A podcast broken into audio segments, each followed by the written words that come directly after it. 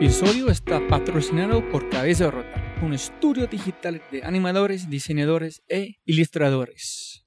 Se puede ver su trabajo en www.cabezarroto.com. En sí, vas a enviar un mensaje en su página web. Habla de este podcast. Se puede recibir 20% de descuento en tu primera animación, logotipo diseño web. www.cabezarrota.com Este episodio es patrocinado de Sassler. Sassler es una plataforma que ayuda a los desarrolladores de apps tipo SaaS a integrarse con otras aplicaciones con mayor facilidad sin necesidad de enviar a sus usuarios a Zapier o IFTTT, if this then that. Al tener una experiencia embebida en sus apps, tiene mayor control e información de esas integraciones. Este producto es maravilloso y si quieres saber más, puedes encontrar todo en www.saasler.com, saster.com. Bienvenido, jóvenes amigos míos. Un nuevo episodio de The Fry Show y otra vez con el gringolow.co, Robbie J. Fry. Como sabes, este podcast está compuesto por una serie de conversaciones con personas excepcionales de habla hispana. Conversaciones en las que trato de descomponer en muchas partes los hábitos, momentos, procesos o ideas que podemos utilizar y aplicar en nuestras vidas. Con eso dicho, mi invitado en este podcast es Jonathan Tarun. Jonathan es el CEO de Cumbia. Cumbia es una agencia digital especializada en el desarrollo y diseño de aplicaciones web y móviles.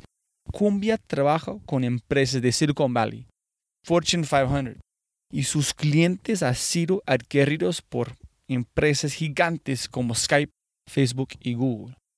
Y en Cumbia son unos maestros en el pensamiento de diseño y durante esta conversación hablamos mucho sobre esto. Repasamos por UX, UI y XD, porque tratar de vender estos valores dentro de América Latina es tan duro, tan complicado. Hablamos del siguiente paso por América Latina, en el uso de tecnología y mucho más. Pero antes de empezar, tengo que dar un agradecimiento especial a Jonathan, porque tuvimos que repetir esta entrevista tres veces. Entonces, Jonathan, tú eres una sensación total. Mil gracias, hermano. Con este dicho, es un gran, gran, gran honor que les presento a el maestro Jedi de desarrollo y diseño de aplicaciones web y móviles, Jonathan Daru.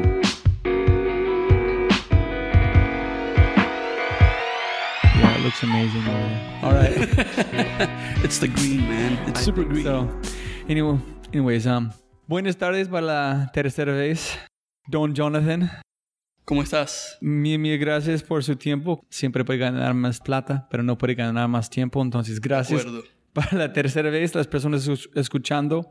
Entonces, estoy en Barranquilla de nueva. Entonces, Jonathan, castíganos con la, la información que es cumbia, qué haces acá en esta gran oficina en- y por qué estás en Barranquilla.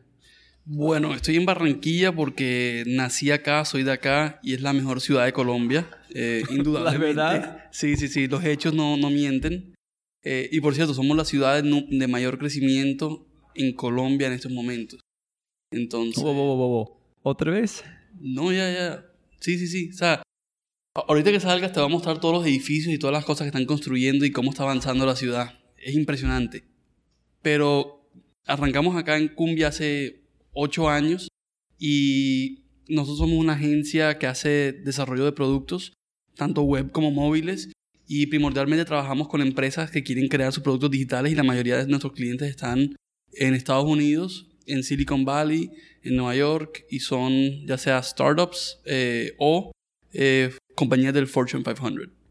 ¿Y cómo funciona si tienes tus clientes allá? ¿Ellos pagan en, en dólares? En- ¿Vas a convertirlo en pesos? ¿Tu empresa es basada en los Estados Unidos, pero oficina acá? ¿Cómo funciona Sí, este? no- nosotros tenemos la, la oficina acá, eh, pero, pero, eh, cobramos en dólares, como dices tú. Y, y nosotros trabajamos con nuestros clientes muy de la mano, gracias al, a la diferen- al cambio de, del- del tiempo, al cambio de hora. Eh, nada más son dos horas o tres horas eh, con la mayoría de nuestros clientes, entonces trabajar con ellos es muy fácil. Y muchas veces trabajamos desde la oficina de nuestros clientes, entonces viajamos a medida que es necesario para hacer planeaciones, hacer ya cosas más detalladas.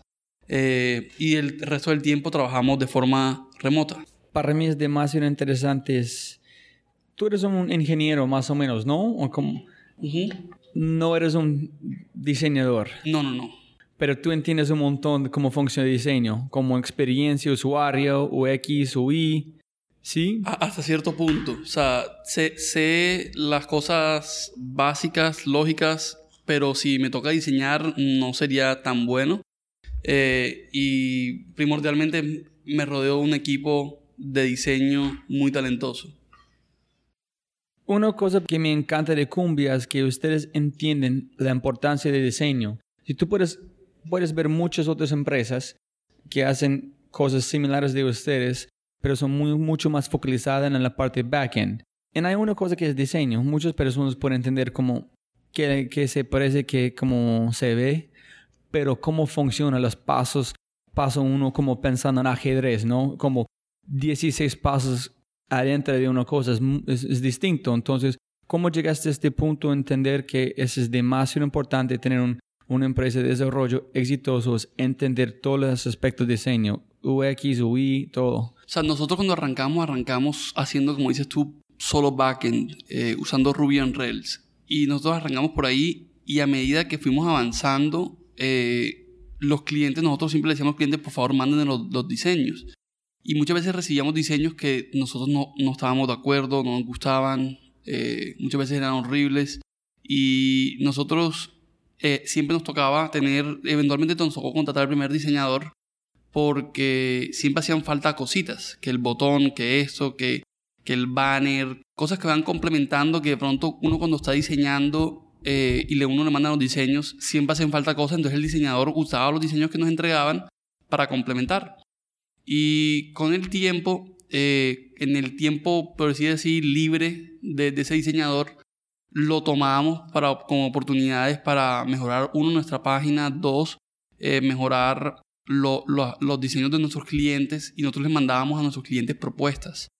Eh, y empezamos a hacer eso varias veces y nos fue bien. A nuestros clientes les empezó a gustar lo que les estamos mandando y poco a poco fue creciendo ese equipo de, diseño también. Eh, y lo hicimos eh, a base de, regalamos mucho, por decir así, al principio, en el sentido de que ha- hacíamos las cosas sin saber si nos iban a eventualmente pagar o no eh, porque eran propuestas de iniciativa de nosotros. Y terminaron resultando, y, y además de eso, resultaron fortaleciendo las relaciones que teníamos con nuestros clientes, porque les encantaba cómo estábamos siendo muy proactivos. Entonces resultó bien por todos lados. ¿Cómo se vende este, esta idea, este parte? Por ejemplo, mejor dicho, vender diseños es complicado bastante. Sí. En este, como específicamente en Colombia, vender una cosa lindo, en cobrar más por una cosa lindo que no es, en explicar por qué no es lindo es una cosa. Pero dos, es explicar por qué quieres un botón en un lugar, en por qué si modificar la backend por experiencia cambia como este, como si tocas el botón A, B, C, D, llega en E. Pero si cambiamos solamente un clic en A, Sí. puedes llegar a E directamente. Correcto. Y tenemos que cobrar bastante porque es esta parte como es... Es el proceso. Sí, ¿cómo puedes vender Sí, este a un eh, cliente? E- Eso es difícil y por eso es que nosotros acá en Colombia no tenemos muchos clientes. Eh, por alguna razón, e- esta, esta eh, profesión, ¿verdad? En la que estamos en todo lo que es diseño, en todas las cosas de, de aplicaciones web, aplicaciones móviles, son un poco diferentes a otras industrias en el sentido de que nadie llega donde el abogado diciéndole al abogado qué hacer. O nadie va donde el doctor le dice, hey, me duele la pierna, me vas a operar así, me vas a cruzar aquí, me vas a, me vas a hacer la, la, la, eh, la terapia así, me vas a cortar los puntos acá. Nadie llega donde el doctor diciendo eso, pero por alguna razón la gente se siente con autoridad para llegar y decir las cosas de cómo las quieren y por qué las quieren así y son a veces hasta tercos con, las, con los aspectos de diseño, ¿verdad? Cuando detrás del, del, diseño hay un proceso, ¿verdad? Y la gente muchas veces se salta esos pasos y llega directo a hablar de cosas muy puntuales sin haber pasado. Para, para ser más explícito, nosotros cuando arrancamos a hacer un diseño, nosotros siempre arrancamos por arquitectura de información, entender bien dónde va a estar todo, quiénes son los tipos de usuarios, cuáles son los objetivos de esos tipos de usuarios y armamos eh, flujos de, de usuario, user flows, para ver bien cómo, cómo logran esos objetivos cada usuario, ¿verdad? Eh, por ejemplo, si tienes un administrador, si tienes un eh, usuario normal, si tienes un visitante, si tienes un usuario de cliente, etcétera, etcétera. Siempre es entender cuál es el objetivo de cada cliente o de cada usuario y de, de ahí generar los flujos y con eso, cuando ya tengas los flujos para los diferentes tipos de usuarios, tú los unes para ver bien cuáles son las cosas en común y, dar, y armar una nueva arquitectura de información y una nueva usabilidad, eh, un sistema de usabilidad que de verdad se acople a todos esos, ¿verdad? Siendo específico a cada tipo de usuario. Y ahí finalmente es cuando ya empezamos a hablar de look and feel, todo lo que es el UI, todos los compositions, y que es los colores, cómo se va a presentar y todo eso, pero ya teniendo en cuenta todo el trabajo anterior. Entonces, como te decía, la gente llega y dice, no, yo quiero esto así, así, así. ¿Por qué? Porque sí, ¿verdad? Y eso es un problema, ¿verdad? Porque no dejan hacer el proceso, no dejan... Eh, entonces, explicar esto a los clientes, especialmente cuando es primera, primera vez que manejan un proyecto de este tipo, es muy complicado. Eh, requiere de mucho convencimiento y mucha sustentación, que es algo que muchas veces los diseñadores no, no hacen correctamente, ¿verdad? Ellos dicen, hey, este es el diseño, pero detrás del diseño hay un proceso. Y si no le explican el proceso al cliente, el cliente no valora lo que se está haciendo. Eh, y eso creo que es lo clave a la hora de uno trabajar con un cliente y educarlo. Y es labor de cada uno de nosotros, ¿verdad? Educar a los clientes, porque esto es una, una por decir así, un sector nuevo, ¿verdad? Ya la gente sabe cómo trabaja con los contadores, la gente sabe cómo trabaja con los ingenieros civiles, la gente sabe cómo trabaja con los arquitectos, saben cómo trabajan con los doctores, con los abogados, con todas las otras profesiones. Y como es una, una eh, por decir, solamente el, tema móvil lleva que ocho años, eh, es algo relativamente nuevo y muchas empresas nunca han trabajado con una empresa para hacer una aplicación móvil. Entonces, eh, depende de nosotros educar a estos clientes para que se vuelvan buenos clientes, que sepan cómo expresar lo que necesitan, cómo recibir lo que nosotros les entregamos y poder retroalimentar ese trabajo de una forma muy constructiva. Entonces, creo que eso es un proceso y estamos aquí nosotros, por decir así, los marranos, que nos toca eh, pasar por estas y educar. Y, y, entonces es una oportunidad muy grande y una responsabilidad muy grande que vamos a tener para las generaciones por venir. Entonces, es jodido. Entonces, más o menos es, es, como cualquier cosa en la vida, no es para entenderlo es una cosa sencilla, es comunicación, educación, las dos cosas. Correcto. Si tú puedes comunicar de una manera sencilla al cliente, este es porque pasó E, B, C, D, E, llegar acá, en por qué la plata es porque ese tiempo es como usando este recurso. Sí. En sí ellos pueden entender por usted es muy obvio, pero poner en papel es otra cosa, ¿no? Sí, y a nosotros, muchas veces nos llega la gente y nos dice, eh, ¿cuánto costaría hacer una aplicación como esa, verdad? Eh, una aplicación que haga esto, esto y esto. O sea, o nos dan un ejemplo de una aplicación que ya existe, o nos dicen, eh, o nos revisan nuestro portafolio y dicen cuánto costó esa aplicación. Y lo que la gente no entiende es que el, desarrollo de software o de aplicaciones y de diseño es un proceso. Uno hace algo con una teoría, lo, lo prueba, ¿verdad? Lo implementa y dice, uy, esto no sirve. ¿Verdad? En, en, en, así como en Excel todos los, los modelos de negocio son excelentes, en Photoshop todos los diseños son usables. ¿Verdad? Tú lo ves y tú dices, uy, este es el mejor diseño que he visto en mi vida. Pero cuando ya lo implementas y lo estás utilizando, tú dices, uy, esto está raro. Aquí esto no, esto no, uy, no. Esto le falta esta interacción, le falta esto. De pronto esta navegación tiene este problema. Eh, nosotros, por ejemplo, hemos tenido, tuvimos un problema hace unos años con una aplicación propia, donde hicimos, y, es difícil de explicar aquí en, en, en un podcast, pero voy a hacer lo mejor que pueda. Teníamos una navegación vertical de la, de la parte derecha y complementábamos, o sea, era una vertical y tenía un borde arriba, ¿verdad?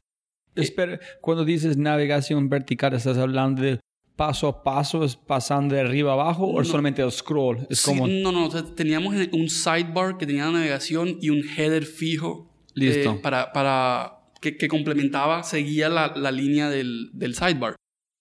Y tuvimos muchos problemas, ¿verdad? Porque teníamos todo ese espacio de arriba, no podíamos, o sea, fue una cosa que fue una buena idea, se veía bien en el diseño. Y cuando la aplicación estaba eh, pequeña, por decir así, en los primeros diseños, era muy chévere. Pero a medida que fuimos avanzando y creciendo la aplicación, nos encontramos, nos topamos con muchísimos problemas ya porque necesitábamos meter tabs, necesitábamos meter otros, otra serie de cosas. Y cuando fuimos a ver las opciones que teníamos para usarlo, o sea, para, para extender, eran muy pocas. Y nos tocó rediseñarlo y modificar y eliminar esa parte de arriba. Y es lo que, lo que digo, o sea, uno a veces arranca con una muy, muy buena idea y esa, esa buena idea de pronto es válida, pero hasta cierto punto en la vida de una aplicación. Yo siempre le digo a, lo- a los, a los clientes, mira, eh, a uno le llegan y le dicen, quiero hacer todos estos features, ¿verdad? Pero muchos de esos features de pronto son válidos, pero cuando ya tienes cierto número de usuarios, ¿verdad? Por darte un ejemplo, si estás creando una red social o algo que tenga eh, user-generated content o algo por el estilo, tú tienes eh, al principio, si en el día uno donde tienes cero usuarios, llegas a 100 usuarios, llegas a 1000 usuarios, en esas etapas, cosas como filtros, grupos y cosas de ese, de ese tipo, de pronto no son tan necesarias porque no va a haber tanta bulla en el sistema. A medida que ya llegas a 10.000, 20.000, 100.000 usuarios, ahí sí necesitas me- implementar nuevas técnicas y nuevas cosas para que la gente pueda navegar y manejar el nivel de información. ¿Verdad? Uno asume que la gente va a crear contenido, uno asume este tipo de cosas, pero entonces, si uno crea todos esos features desde el día uno, uno está asumiendo y llevando cosas de más, ¿verdad? Eh, que de pronto no vas a necesitar e- eventualmente. Pero como es un tema, un tema para explicar a, un, a un emprendedor lanzar un pro- producto diciendo, oye, has validado todas las cosas como la- el problema principal para arrancar con este prototipo para antes de arrancar con más información. Esa es una cosa, ¿no? Para, ah, listo, sí, tiene razón. Entonces, dos features. Después de validar este, un otro feature antes de llegar a una cosa profundo. Pero ¿cómo explicas a un cliente que quiere arrancar con todo esta metodología que es Lean, que es prototipando? Y dice, oye, posiblemente no necesitas este. Y él dice, no, no me importa, quiero pagar. ¿Cómo puedes educar en este punto? O dices, no. Eso es difícil. O sea, siempre hemos tenido problemas con eso. Eh, cuando estamos hablando con los clientes, antes de cerrar el contrato, muchas veces ellos entienden eso y entienden la filosofía y, la- el, el- el modus operandi y los procesos, pero eh, a la hora de, de tomar las decisiones, como dices tú, no, yo quiero esto y no podemos lanzar hasta que tenga esto, y ahí es más de es más tema técnico más, que tema técnico es tema psicológico, ¿verdad? Y creo que nosotros hemos visto esto muchísimas veces, es a la hora de lanzar, la gente siempre le da pena, ¿verdad? La gente piensa que, hey, si yo monto esto, ya ese es mi nombre. Pero lo que la gente no se da cuenta es que en Internet los nombres no existen. Tú puedes lanzar algo hoy y si alguien te lo critica, eso es algo bueno, porque alguien lo encontró. Hay tanta cosa en internet y tanta cosa, tantas aplicaciones en el App Store y tantas pá- páginas web y todo, que solamente con que a alguien no le guste, en mi opinión, ya es un éxito. ¿Verdad? Entonces, e- ese es un tema complicado. Nosotros cuando lanzamos las cosas, tratamos siempre de la, o sea, cuando nosotros lanzamos productos propios, nosotros los lanzamos y los lanzamos eh, en privado, por decir así. O sea, nunca los asociamos con nuestra marca. Porque sabemos que hay un proceso de aprendizaje, hay un proceso, y de pronto no llenar nuestro audience de, de, de bulla o de cosas adicionales que de pronto no son para ellos. Entonces nosotros siempre lanzamos calladito y después cuando ya hemos pasado por varias etapas, ahí sí lo empezamos a promover a nuestro audience. Entonces, ese ha sido un approach de nosotros que de pronto hay otra gente que lo hace diferente. Siempre lanza pensando en el audience y lo lanza al audience primero, etc. Eh, pero hasta ahora nos ha ido relativamente bien con, ese, con esa metodología, especialmente este año, con las cosas que hemos lanzado. De mi experiencia con clientes, a veces, si tienes suerte, hay un, una epifanía que pasa durante el proceso cuando ellos empiezan a entender este mundo completamente diferente en un mundo bombillo. Aprende y dice, ah, ese es porque demores, ah, ese es porque es complicado, ah, tiene razón. Y lo otro es, si un cliente quiere una cosa, pero ellos quieren más, muchas veces tiene que defenderlo. Listo, si quieres este, ¿cómo vas a medirlo? ¿Cómo es su razón por este? Si no puedes medir A, ¿por qué quieres B? Entonces, ¿cómo convencer a un cliente? Oye, antes de crear de otra parte, tiene que entender cómo medirlo. Necesito medir como A-B en este. ¿Ese es otro tipo de educación o tú dejas este al lado o cómo? Depende del cliente. Ya, eh, eh, eh, nosotros trabajamos con todo tipo de clientes, unos que, que tienen equipos que se encargan de eso y hay unos que no se encargan de eso. Entonces, dependiendo del cliente, nosotros nos involucramos. Y lo que tú dices es cierto. Después de. Nosotros hemos visto que las primeras semanas siempre son difíciles, ¿verdad? En el sentido de que de pronto el cliente no sabe qué esperar o cómo funciona. Pero después de la tercera semana, más o menos, cuarta semana, ya tú empiezas a ver el cliente como parte del equipo, ¿verdad? A veces antes, especialmente cuando ya han trabajado en un proyecto similar, ya ellos saben cuándo es el momento para dar el feedback, saben cómo deben hacerlo, saben cómo entregar las historias para el backlog, ya se vuelven más fluidos con el tema y ahí es cuando ya empezamos, pensamos a colaborar y fusionar el cliente y nosotros como un solo equipo y ahí es cuando de verdad empezamos a hacer buen, coger buen momentum, por decir así. Eh, pero siempre es así, es una cosa que es de repente donde el cliente ya tú sabes, ok, ya lo, ya lo cogió.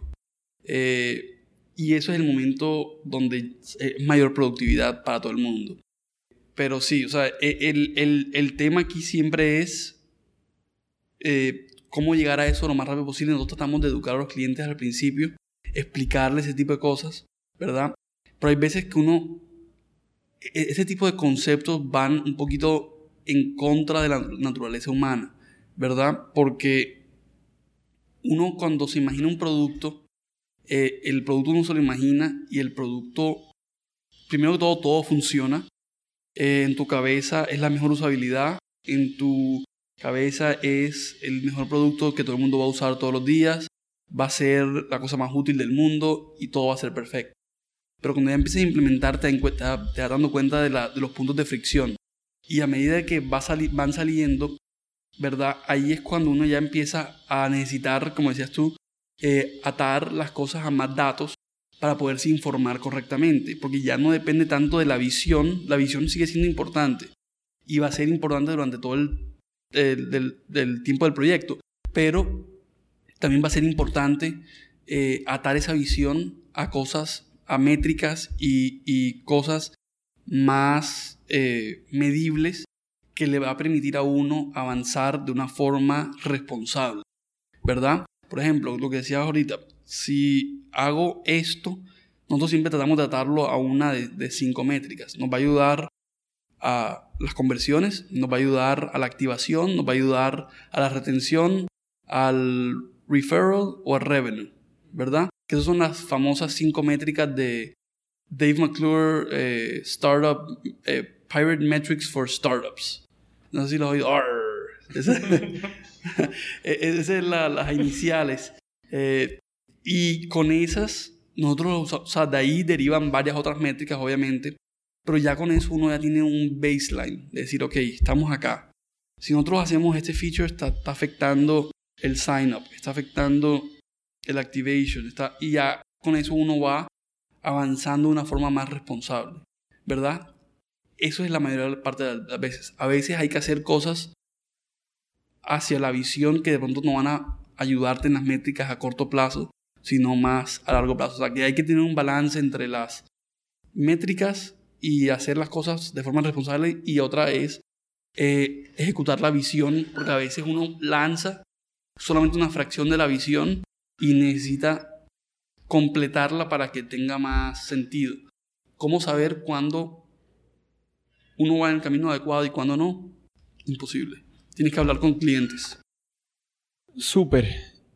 Dos más preguntas antes de llevar la conversación a una cosa más de negocios. Es, ¿Has escuchado el libro Antifrágil? Se llama Antifrágil o Antifrágil. Creo. Es un, es un, es un libro divino hablando, cuando tú piensas de la, de la palabra frágil, es una cosa que puede romper en Sí. cualquier cosa. Dicen, oye, ponle cuidado, es frágil. Si tú hablas de una cosa que es antifrágil, que no hay definición, las personas piensan en la palabra robusto, Sí. pero ese no es. Antifrágil es, por favor, lanza lo más duro posible, pega contra la pared, es este. En cuando hablan de este libro, estás hablando más de protección en el futuro, como si tú tienes mucha más plata que necesitas, ese es antifrágil, es porque en cualquier problema tú tienes más plata. Entonces, es pensando en, un, en cambios dramáticos que no pueden afectar tu negocio o tu idea. Por ejemplo, si ustedes arman un contrato con un cliente, diseñan una aplicación divino, pero el momento que salen hay un cambio en el ecosistema del mundo o la tecnología, en su tu aplicación, que antes fue espectacular en este momento, no sirve. Pero el cliente no quiere cambiar porque ellos no, no están listos o no quieren, entonces tu aplicación se parece terrible. Entonces tu nombre en la aplicación. Entonces si se pone en el contrato, oye, si hacemos este, también tenemos que hacer un cambio en un año o en tres meses para seguir mejorando el costo con el cambio. Este es en sus contratos en el momento que terminas ya. No, o sea, eso depende también del cliente, porque es que lo que yo siempre digo a los clientes, el, si uno se compromete a una estrategia digital, especialmente con los, los- porque hay, hay dos tipos de clientes. Hay el tipo de cliente que es una empresa de software y que piensa como software, y hay una empresa tradicional que necesita una solución que piense como software. ¿A qué me refiero? Las empresas tradicionales piensan en el software como algo que IT compra, ¿verdad? Y eso es un error, ¿verdad? IT está diseñado para comprar el sistema de contabilidad, del Office y eso, cosas que soporten el negocio, ¿verdad?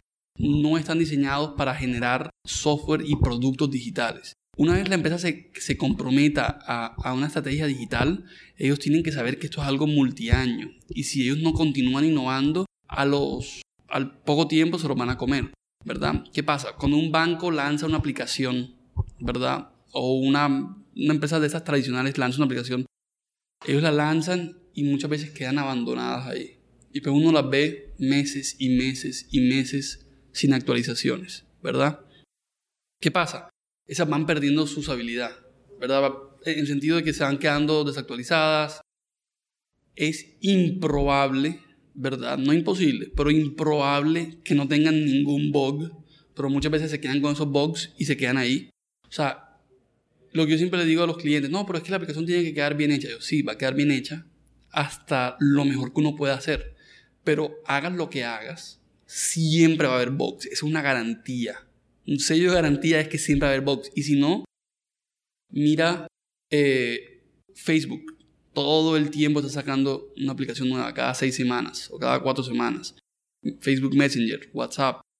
Todas se actualizan frecuentemente. Y la razón por la cual se actualizan tan frecuentemente es que ellos siempre están haciendo mejorías. Muchas veces no ves cambios en la aplicación pero ves que hay arreglos, hay arreglos, hay arreglos, hay arreglos, porque siempre hay algo, siempre hay los edge cases, ¿verdad? Que tienes que resolver.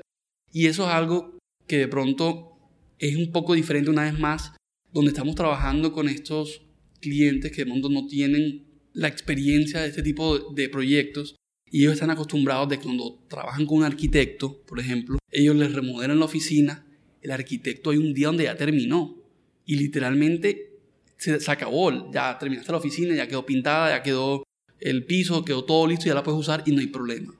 Sí, tienes que mantenerla de vez en cuando, que cuando se raspa la pintura, que no sé qué, pero ya quedó listo. Ese no es el caso con el software. El software nunca se termina. Y en parte es, es, una, es un quicksand, ¿verdad? Entre más haces, más, no, no te hundes, pero más necesitas hacer para poder seguir adelante. Eh, si haces más features, tienes, son más features que tienes que mantener, más integraciones, más integraciones que tienes que estar pendiente de cada vez que hay un cambio del API, que hay un cambio de una versión de un software, que hay una versión de del, del framework que de pronto sea una actualización de, de seguridad o, o esto o aquello. Todo vas a tener que estar siempre en movimiento, ¿verdad? Solamente para mantenerlo. Y eso es lo que la gente a veces le cuesta trabajo entender. Entonces, por eso te digo, hay empresas que piensan como software y hay empresas que no piensan como software.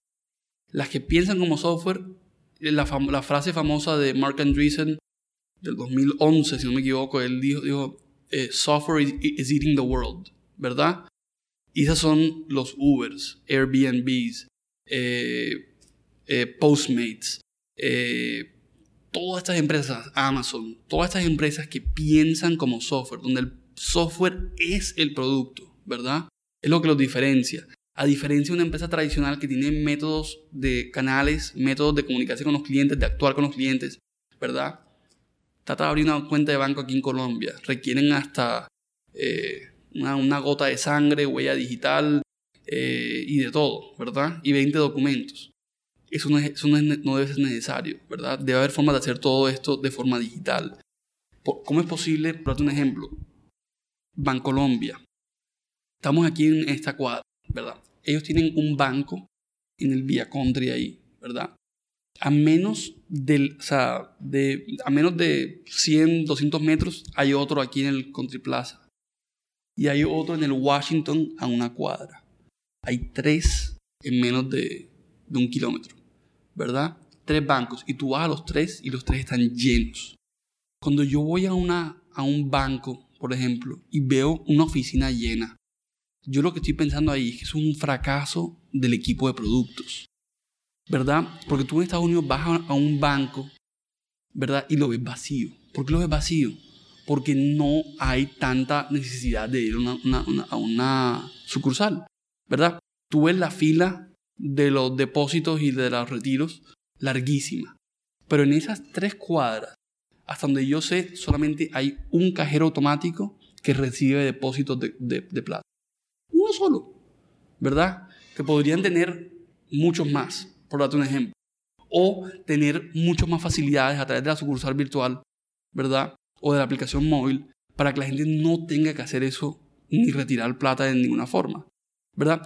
Eso es la diferencia entre una empresa que piensa en software, ¿verdad? Y no piensa en software. Ellos claramente no están pensando en el software como el producto. Pero cuando tú dices piensan en software, tú entiendes que el software es tu Mercedes-Benz, es tu producto. Sí. Este es, no es el banco el banco está es como a través del software, pero el software es todo.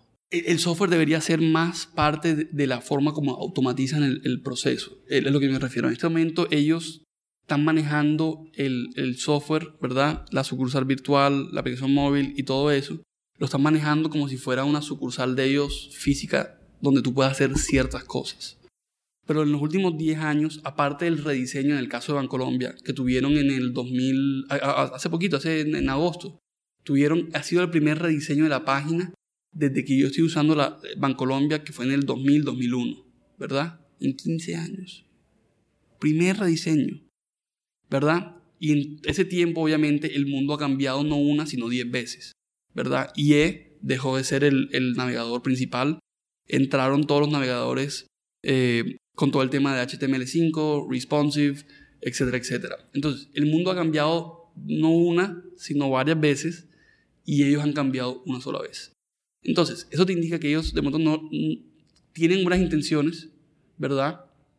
Pero de pronto no están invirtiendo o creando los mecanismos internos para poder continuar esa innovación. ¿Verdad? Entonces, esa innovación es difícil y las empresas tradicionales tienen dificultades porque hay una división, ¿verdad? Como te decía ahorita. Ellos piensan que el, departamento de IT es el que les va a resolver el problema de software, ¿verdad? Va a ser el desarrollo a la medida, va a ser las cosas que necesitan. Pero hay un problema. La, la iniciativa en la empresa tradicional de creación de las aplicaciones móviles, las aplicaciones web y todos esos temas cae en un limbo, justo en la mitad, entre el departamento de IT, que es el que maneja la tecnología, y el departamento de marketing porque es el customer facing, ¿verdad? Entonces, ¿qué pasa? Ninguno de esos dos departamentos está diseñado para crear productos. Entonces, esa falencia, ¿verdad? En esa mitad de tener un equipo por acá y un equipo por acá, ¿verdad? Desarrollando cosas de forma donde los de marketing tienen unas ideas y los otros tienen unas posibilidades o unos conocimientos de implementación, genera ese conflicto, ¿verdad? Y ahí es donde nosotros hemos entrado, en el caso de nosotros, ayudar a estas empresas a crear estos productos digitales. Y es lo que nosotros cuando nos preguntan, ¿ustedes qué hacen? ¿Son una agencia digital? Mm, sí, no, ¿verdad? Nosotros somos una agencia que crea productos, ¿verdad? Y eso ha sido un tema de especialización donde nosotros no hacemos marketing, no hacemos SEO, no hacemos social media, no hacemos nada de eso, ¿verdad? Y es lo que estas empresas tradicionales que no piensan como software, ¿verdad? A diferencia de pronto de un Uber que piensa a nivel cómo uso el software para expandir mi negocio, es el cambio de mentalidad y de chip que tienen que hacer estas empresas y tienen que o crear grupos internos que se dediquen y tengan total autonomía para crear estos productos, ¿verdad? Productos cuyos resultados pueden impactar otras áreas de negocio de ellos, ¿verdad? Pueden canibalizar otras áreas de negocio, porque muchas veces tú puedes hacer de pronto un servicio que te toca hacerlo en persona, una venta con un vendedor cuesta X, pero si lo haces eh, self-serve, lo haces eh, automatizado, lo haces, puedes reducir el costo. Entonces, ese producto nuevo te puede canalizar, ¿verdad? La estructura de los otros, ¿verdad? Porque va a ser mucho más, va a ser mucho más barato, por ende va a ser un margen más pequeño, pero si ellos siguen atados a su estructura de costo tradicional, va a haber conflictos internos dentro de la empresa. De esos son los temas que tienen las, empresas locales y a nivel mundial. Y, el, tema es que en otras partes, como en Estados Unidos, ha sido mucho más dramático el cambio. En el sentido de que acá, ya que el acceso a capital es tan limitado, e, esa transición de empresas de no software a software, ¿verdad? Ha sido mucho más lento, ¿verdad? Aquí todavía, en Estados Unidos ya tuve bancos solamente digitales, ¿verdad? ves empresas de trading solamente en móvil, como Robinhood, por ejemplo. Eh, ves productos que de pronto acá las posibilidades de existir son muy lejanas, ¿verdad? Entonces, ¿qué significa esto? Principalmente significa que a medida de que el capital está empezando a llegar a Colombia, ¿verdad? Porque ya finalmente estamos viendo eh, venture capital, estamos viendo angel investors, estamos viendo todo ese tipo de cosas. La transición en los próximos 5 a 10 años se va a acelerar. Y no solamente se va a acelerar, porque es que en Estados Unidos pasaron por las varias etapas. Pasaron por la etapa web normal en el computador y llegaron ahora a la parte móvil. Pero la parte web sigue siendo fuerte. En Colombia, como la adopción de Internet en las casas y eso no era tan alto, ¿verdad? De pronto las empresas no vieron la necesidad eh, durante los, los 2000, la década del 2000, no vieron la necesidad de, de decir, uy, como la gente todavía sigue haciendo las cosas normal, eh, no hay por qué invertir en la parte web, ¿verdad? Pero llegó esta nueva e-, era, ¿verdad? Donde todo el mundo tiene celular. Y en Colombia hay más celulares que, hay, personas. Eh, y lo que está pasando es, va a cambiar, ¿verdad? Porque los, en este momento hay muchos celulares, pero no todos son smartphones. Pero todos los que hay ahora, ¿verdad? se van a convertir en smartphone a medida que el precio sigue bajando, ¿verdad? Ahí está Moore's Law en total efecto. Y que, lo que significa es que el precio del Internet también va a bajar. Entonces, ¿qué va a pasar? La gente va a tener Internet en su celular muchas veces antes de tener Internet en su casa, ¿verdad? A nivel DSL o cable o lo que sea. Lo cual, para una empresa, significa que van a poder acceder a estos clientes de, las aplicaciones móviles. Pero como no tienen la infraestructura web, que es esencial para entender lo que la gente hace de forma digital, va a haber el efecto ese del leapfrogging, donde la gente va a pasar a móvil directamente, pero necesitas tener todo en conjunto y como nunca aprendieron de la, era web, ahora llegó la parte móvil que es mucho más difícil, en el sentido de que hacer una buena aplicación nativa, una aplicación eh, web eh, móvil es mucho más complejo porque tienes el espacio limitado, necesitas tener una usabilidad mucho más alta. Y otra cosa, la gente se ha acostumbrado a usar software de buena calidad, ¿verdad? En el sentido de que ahora cualquiera tiene acceso a Google Apps, ¿verdad? Que es una aplicación bien hecha. Tienen acceso a Facebook, a Twitter y a todas estas aplicaciones muy bien diseñadas, ¿verdad? Que tienen como número uno el, el usuario en mente, ¿verdad? Versus una aplicación de enterprise. Antes la, el contacto que la gente tenía con software era en su oficina, era software interno de mala calidad, de pronto porque no, no era necesario tener tanta inversión, ¿verdad? Pero ahora que la gente ya sabe usar y ya ve la diferencia, cuando tú le entregas un software malo o algo de experiencia, una experiencia, una experiencia de usuario mala, lo reconoce enseguida, ¿verdad? Y eso va a generar una demanda altísima, altísima de tanto personas para integrarse a estas empresas y armar grupos como de agencias que ayuden a estas empresas a transicionar. Yo sé que llevo full tiempo hablando, entonces...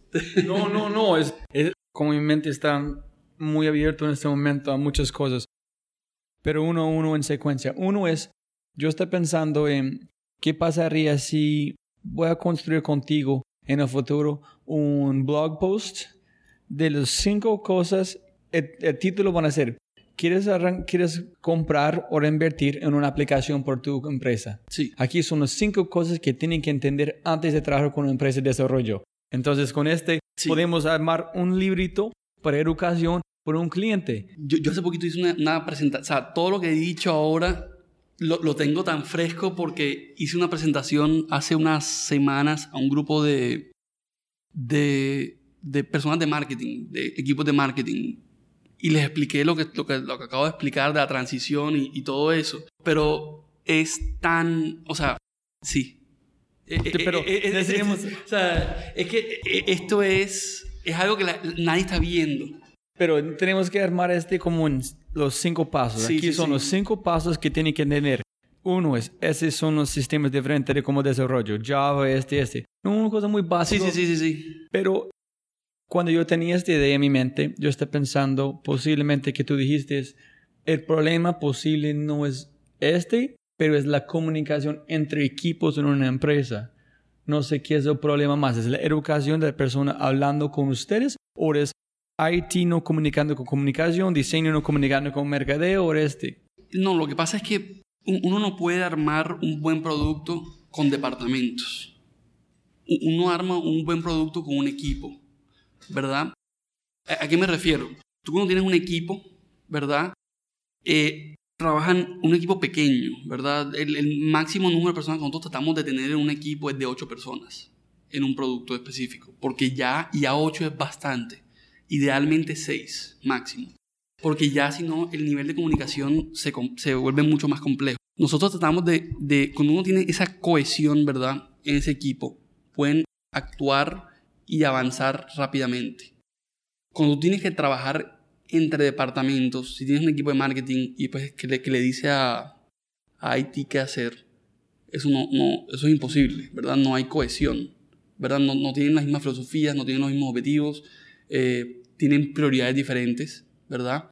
En el caso de marketing, ellos tienen que mostrar sus métricas y IT tiene que asegurarse que los servidores de la empresa y, la, y lo, cualquier servicio interno estén dando y no, hay, no queda mucho espacio para hacer desarrollo nuevo, ¿verdad? Entonces, no, no, es la labor de esos equipos, ¿verdad? La teoría que yo tengo es que el equipo de marketing, ¿verdad? Está tomando mucho el liderazgo de este tema y continuará haciéndolo, ¿verdad? Porque es, marketing se debe convertir más en el producto que en tratar de hacer bulla con, con banners y con no sé, billboards y ese tipo de cosas. Y entonces va a haber una evolución donde marketing se va a dividir en dos, ¿verdad? Va a haber gente que se va a quedar en hacer lo que está haciendo, pero va a haber otros que se van a dedicar a ser más product managers y ese tipo de cosas.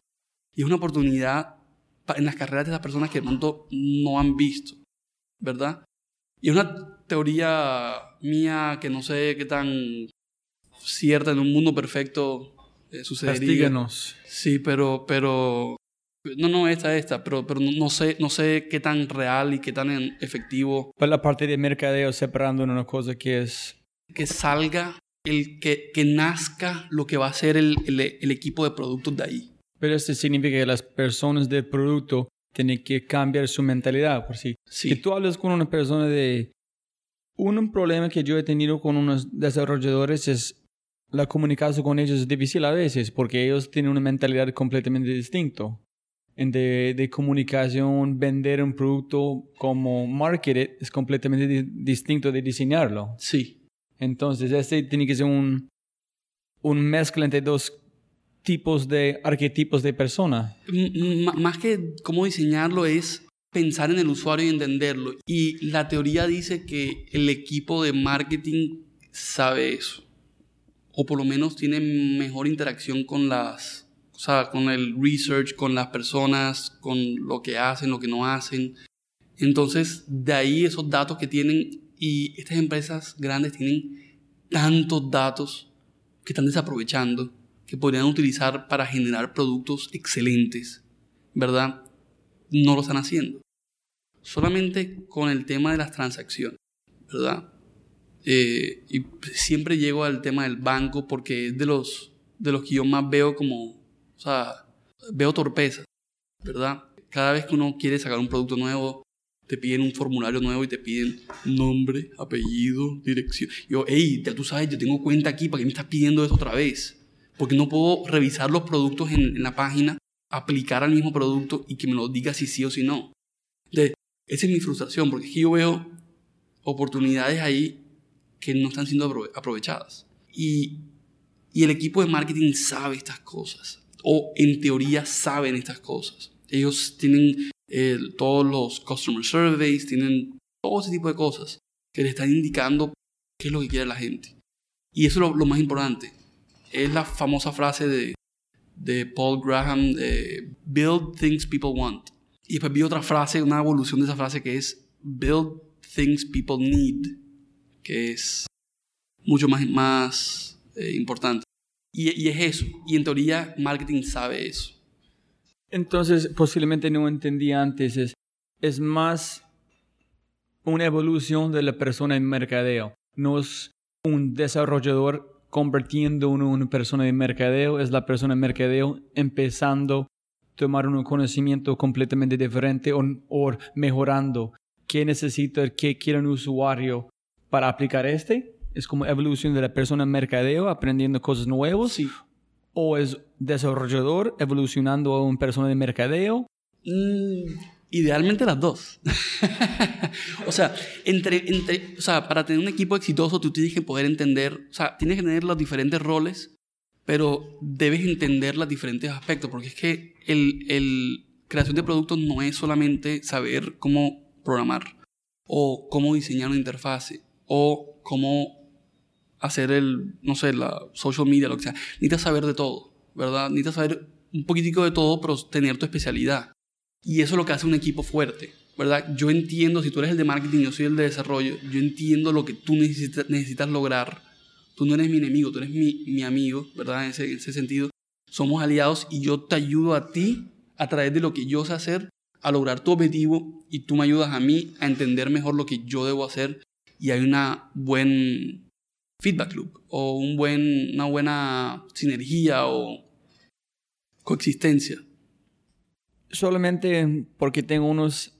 Yo estoy de acuerdo contigo que, que has dicho sobre Bancolombia para defender un poquito en, para mo- como es un buen punto. Se me había olvidado. No, no, es, es- es- yo estoy de acuerdo. yo- ellos van a escucharlo. Se me había olvidado. me No, no, no. Ese- esposa, ¿verdad? Sí, sí, pero... Sí, qué pena. No, no, es, es, es demasiado importante. Es yo porque... como to- todo lo hago con Bancolombia. Y como no, o sea, tengo Bancolombia y la vivienda, pero la vivienda casi no lo uso. Entonces, para mí, Bancolombia es como el top of mind.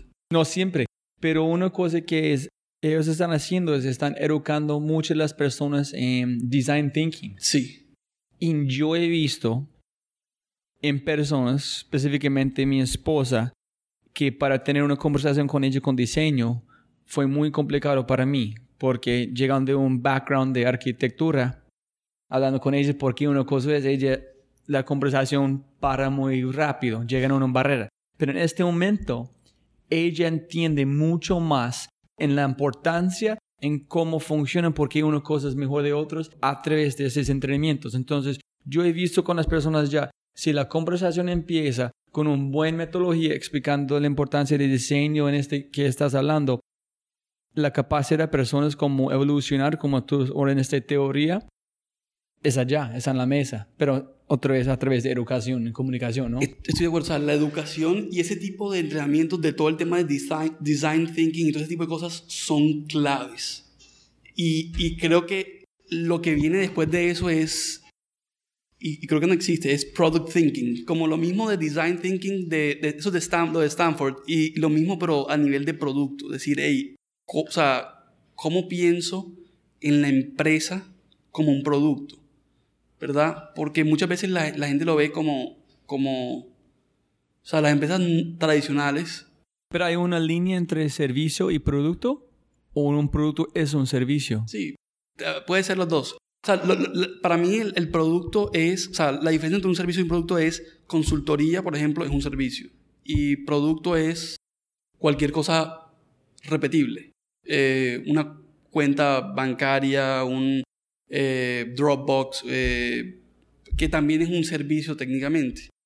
La, línea, la línea es rara, pero, pero no, servicio es más... Pero hay una conversación pasando las, que el nombre app es, es muy viejo, porque cuando tú usas Netflix no estás usando una aplicación, estás usando un servicio. Es un servicio, sí, sí. Cuando tú usas Airbnb, no es un producto, es un servicio. Válido. Pero también yo entiendo como la idea que es un producto, pero, pensar en el banco de un producto no... Yo sé lo que dice, o sea, es un servicio, y, pero los, servicios son productos.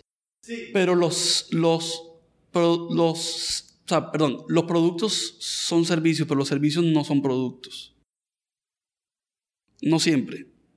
O sea, eh, ¿sí me entiendes? O sea, el, el, el, el diseñador freelance técnicamente no es un producto no es escalable, no es repetible, es lineal. El producto, o sea, esta semántica. No, no, antes de mi, mi cabeza es casi explotar. Sí, sí, sí, sí. Sí, no, pero, pero o sea, yo, yo lo diferencio es entre servicios y productos. Entonces, montando en la otra, cuando tú estás hablando antes, es, si tú vas a recomendar a una persona lanzando una cosa en este momento, vas a avisarles, olvida completamente la página de web en salta a una aplicación. O son conectados, uno es como son dependientes del otro o son independientes. Es una de esas, de, esos depende, o sea, porque es que si tú vas a lanzar una aplicación móvil, igual necesitas un backend web de algún tipo. Entonces ahí sí depende tú tienes la opción de lanzar mobile only, en el sentido que haces el backend sin un frontend web, ¿verdad? Y lo haces, o lanzas las dos. Pero, ¿qué recomiendas? ¿Que es solamente el web, no frontend, backend, en 100% web? I mean, como móvil o...? Depends. También, o sea, depende del producto. Depende del producto. Si es B2B, si es... O sea, depende del enfoque del producto, depende de los features del producto, depende eh, por otro ejemplo, si es un producto que depende de, localización, de GPS, localización, acceso al, al, al, calendario local de la persona, acceso al, a que necesites push notification por algún, alguna forma, que necesites, ahí sí depende de la aplicación, en ese caso sí sería más útil tener una aplicación nativa eh, versus una aplicación eh, tradicional. No, yo estaba, web. yo estaba pensando en este porque siempre estamos hablando de este con Apple en el iPad Pro. Sí. Ahorita estoy vendido 100% en este SARTA específicamente en Colombia, que 100% móvil de un punto. Sí. No van a... Pero también la manera que las capacidades o la capabilidad de como un iPhone o de un móvil no está al punto que puedas hacer este salto lógica directamente a móvil 100%, porque la, en mi opinión, esto es un tema que yo vengo, o sea, esto es un tema interesante. O sea, yo te voy a hablar específicamente de Apple y no voy a hablar de Android por lo que es más difícil en el sentido de que Android hay muchos desarrolladores y hay muchas versiones y hay muchas cosas, pero hablando puntualmente, y te voy a hablar aquí de, de Geekbench, ¿verdad? Todo de Geekbench. Con lo que, eso es lo que corren cuando hay un nuevo computador o un dispositivo nuevo o algo. Corren este set de tests para ver cómo they stack up y a través de las diferentes plataformas. Entonces hay, dos versiones, la multicore y la single core. Y lo que está blowing my mind es que el iPhone 6S y el iPad Pro, ¿verdad? Están. El, el iPhone 6S está casi al mismo nivel que el MacBook que sacó Apple nuevo de 12 pulgadas en performance, casi, casi. Y el iPad Pro creo que lo supera. Y me puedo estar equivocando. Eh, eh, ¿tú, tú, tienes show notes. Eh, tú, tú, en los podcasts vas a poner show notes. Uh -huh. Sí. Te, vamos a poner los links a eso y las comparaciones de el Surface 4, del, del iPad Pro, de, del iPhone 6S y de los MacBooks recientes. En, en resumidas, y la razón por la cual hablo específicamente de Apple es porque el performance de, de los procesadores de Apple, el A9, al 9X, el no sé qué, por qué versión van, es tan alta, ¿verdad? Y ha avanzado tan rápido que está casi al mismo nivel de, de Intel. Y como Intel se atrasó, ¿verdad? Con todo el tema de... de ¿Fue, fue Skylake? No, fue Bridgewell. Se atrasaron con Bridgewell y se saltaron a Skylake. Entonces todos los computadores de este año han sido malos. Hasta ahora que empezaron a salir los de Skylake, eh, que son de, para los que no saben, son de, creo que es de 14 nanómetros o algo así. O sea, es una, básicamente hacen las, las partes internas más pequeñas, por ende te cabe más, por ende mejor performance y más bajo, más bajo consumo de energía. Para las personas escuchando, ¿qué exactamente estás hablando? Sí, lo que estoy tratando de decir es, antes uno utilizaba un computador desktop, un, laptop primordialmente por performance, ¿verdad? Porque los celulares no llegaban al mismo performance de un, de un computador, pero ahora que ya llegamos finalmente, estamos ya en el threshold donde ya empezamos a superar en algunos aspectos los computa ciertos computadores, cambia la perspectiva de, de, ok, ¿qué es una aplicación móvil? ¿Y qué puedo hacer una aplicación móvil? ¿Y qué puedo hacer? ¿Y qué no puedo hacer, verdad? Ya esa, esa, esa línea se está desapareciendo rápidamente. Y a medida que siguen avanzando todo esto y las nuevas posibilidades en lo, las tabletas, ¿verdad? De los nuevos, eh, los nuevos SDKs, las nuevas posibilidades de, del, del split screen, de todo este tipo de cosas, cada vez más y más la aplicación móvil, que es proporcional al iPad también, que lo puedes con los auto y las cosas, se van a volver cada vez más importantes, ¿verdad?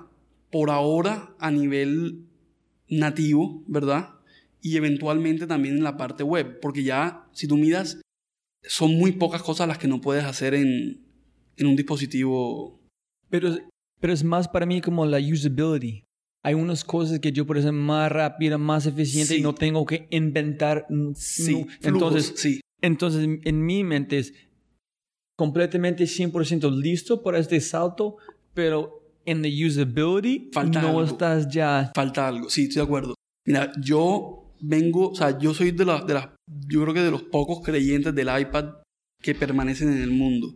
Al principio cuando salió el iPad, eh, el- el- las ventas eran altísimas, ya las ventas de los iPads y las tabletas como tal se han eh, bajado en los últimos trimestres, pero yo sigo creyendo mucho en el iPad porque, o sea, yo viajo mucho y yo antes viajaba con mi MacBook Pro de 15, lo cual es pesado. Eh, lo uso en la oficina y hasta... Y, y he intentado viajar sin él para ver hasta dónde puedo llegar. Y lo que dices tú es verdad. Uno puede hacer la mayoría de las cosas, pero hay cosas que tratas de hacer y son raras. O sea, no, no, no sé cómo explicarlo en el sentido de que son flujos, ¿verdad? Por ejemplo, yo estoy trabajando en mi computador, ¿verdad? Y tengo, eh, Trello abierto, Pipedrive abierto, tengo eh, el, el, mi mail abierto, tengo varias cosas abiertas a, a la vez, ¿verdad? En diferentes tabs en, en Chrome, lo que sea. Eso todavía no es tan fácil de hacer en un iPad, ¿verdad? Y fluir información de un lado a otro, copiar, pegar, mover, hacer.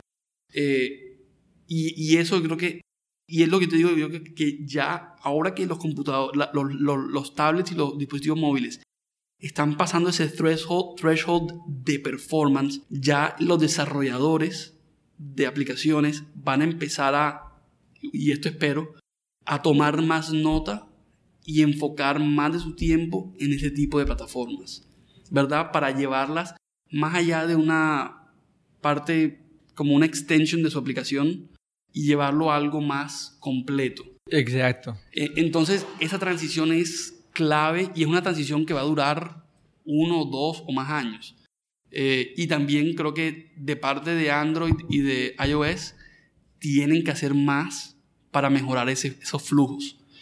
Tomando esta idea en este, esta conversación, en tu opinión, más del este como este SATA a móvil en Colombia, ¿qué es el futuro? ¿Qué es el futuro de, de desarrollo, de diseño de aplicaciones? ¿Qué es el futuro de diseño? Hablando de como páginas de web o aplicaciones, en, en tu opinión, ¿qué, ¿qué ves que van a pasar en los próximos cinco que van a tener un impacto gigante, que van a como cambiar la industria? que va a tener un impacto grande. O sea, es que la movilización de, de las aplicaciones va a ser grande, en mi opinión, y eso va a cambiar muchos paradigmas, ¿verdad? Y va a abrir muchas ¿En oportunidades. qué sentido? Eh, o sea, porque es que en este momento estamos empezando a ver que ya las empresas grandes de aquí de Colombia, por ejemplo, están despertando al tema móvil, ¿verdad? Y están empezando a tomar nota, donde nosotros el año pasado hablábamos con las empresas como que no había presupuesto para móvil, no, no, no le ponían mucha atención. Ya la conversación cambió, ya la gente está más atenta, pregunta más, eh, tienen ya mayores planes que de pronto no tienen, no están totalmente desarrollados, pero creo que ahora que ya estamos en 2016 va a haber mucho más de estas iniciativas poniéndose en práctica. Y, y creo que este es el comienzo de una nueva etapa, por decir así, donde va a haber la renovación tecnológica, eh, o eso espero, como usuario, eh, que, que empiecen a, a poner atención a, a- al tema móvil y, y le- y le den la importancia que requiere. Por darte otro ejemplo, aquí la aplicación de Avianca. Uy, no. Hasta hace poquito nada más era una serie de links. Ahora es una serie de links con un embedded browser. O lo que parece un embedded browser. Yo, ¿A no, sé. través de qué es esa...? Yo, yo no sé. Ay, Dios mío. Es la... No es Avianca que tiene la aplicación, es otra empresa que maneja todo este... Life Miles. Cuando tú usas Avianca, Sí. tú sigues directamente a un otro sitio que es manejado A- a- de... Ama- Amadeus o Amadeus. Amadeus, sí. Ese es el software de ellos de, de reservas o de algo así. ese es el- eso, eso es lo que me refiero. Eso es lo que me refiero. Legacy. Legacy software Listo. va a destruir el mundo. Antes de hacer otro como salta en esta conversación, tú has hablado hace un poquito conmigo sobre diferencia entre cómo tener una consultoría y un producto. Sí.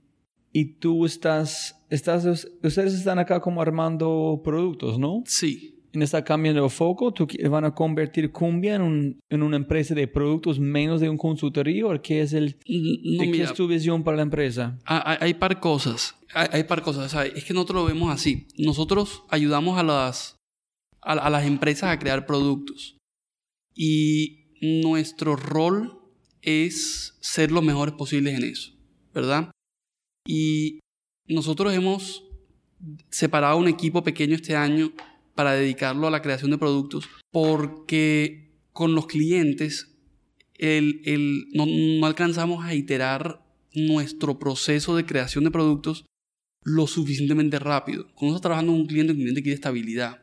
Y si uno quiere hacer pruebas, cambios de proceso y todo ese tipo de cosas, genera problemas. Entonces armamos este equipo porque nosotros queremos hacer productos como para también, o sea, para mejorar nuestros procesos y al mismo tiempo para, para crear productos que creemos que son necesarios y, y ver si también podemos hacer plata con ellos.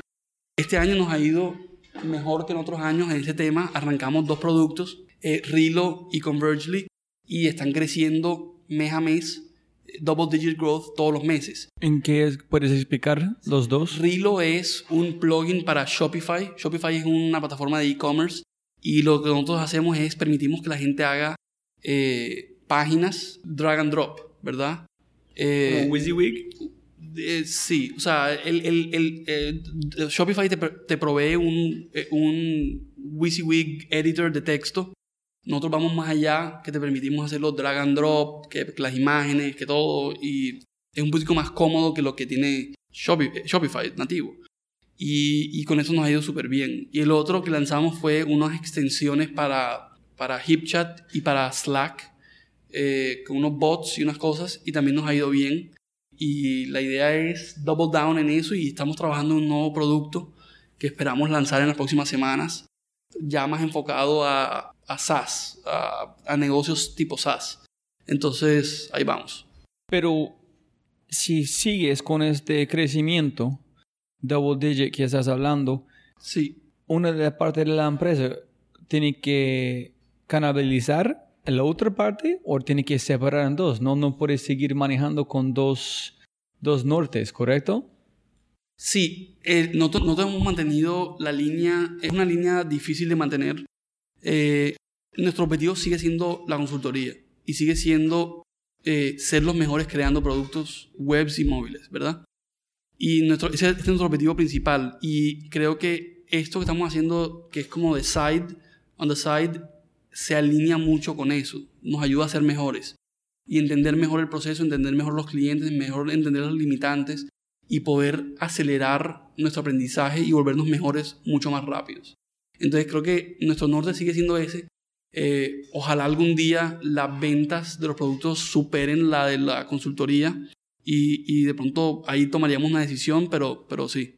Me imagino, después de personas escuchando este montón, van a ser muy interesados en trabajar en Cumbia. ¿Qué tipo de perfil buscas? ¿Pueden trabajar como de otro lugar o 100% tiene que ubicarse en, en Barranquilla? ¿En qué es tu proceso de onboarding para buscando personas? Sí, Nosotros, bueno, si, si les interesa, vayan a nuestra página, a la sección de careers y apliquen. Eh, nosotros siempre estamos buscando, eh, en este momento estamos creciendo el equipo y estamos buscando ingenieros primordialmente y algunos diseñadores, pero primordialmente ingenieros, ya sea para desarrollo móvil o desarrollo eh, web.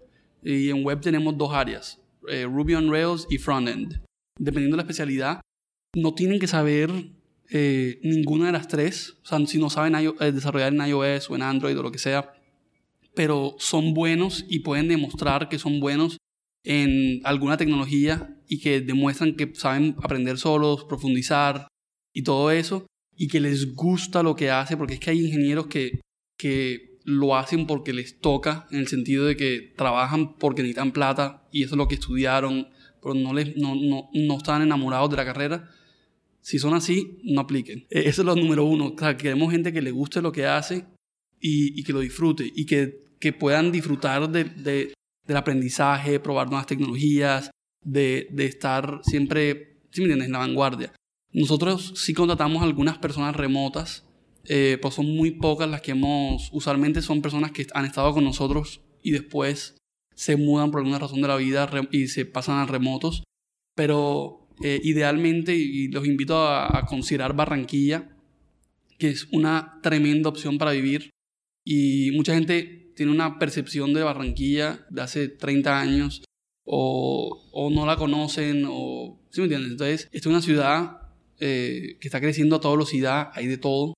Eh, el costo de vida es relativamente más barato que... eh, o menos costoso que Bogotá o Medellín y, y hay mucha oportunidad. Entonces, bienvenidos.